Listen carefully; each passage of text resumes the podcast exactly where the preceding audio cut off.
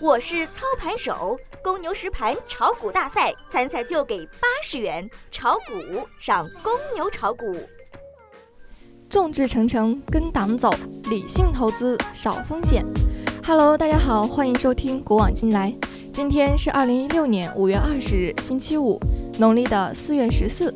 今日宜祭祀、结网、捕捉，还有啊，于事勿取。注意啦！黄历啊，告诉我们，今天除了祭祀、结网和捕捉之外，其余的事情都不可以做哦，要三思而后行。今日忌探病、嫁娶和开市。下面小白带大家看看历史上的今天发生了哪些大事。小白要提到一个，虽然已经发生了八年，但是小白仍然记忆犹新的日子，那就是二零零八年的五月十二日，汶川八级特大地震。只能说。天灾躲不过，但我们可以选择众志成城，跟党走，就一定能够克服困难。当时统计显示，四川至少有超过一万四千家工业企业受灾，直接经济损失达六百七十亿元。对于这次地震，在零八年的五月十九日，中国证监会主席尚福林召开主席办公会议，他坚决表态。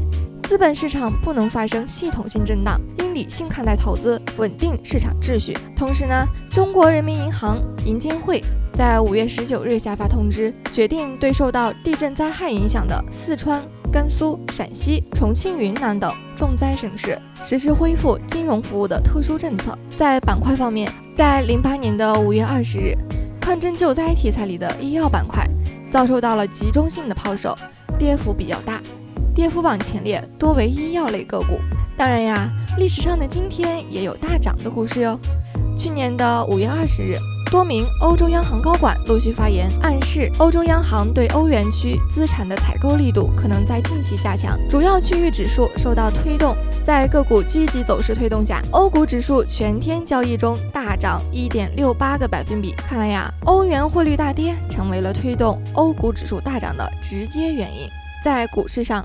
大盘整体会维持反复震荡趋势，这也是小白在之前的节目中提到的“涨涨跌跌无穷尽”。小白提醒朋友们，股市有风险，投资需谨慎哦。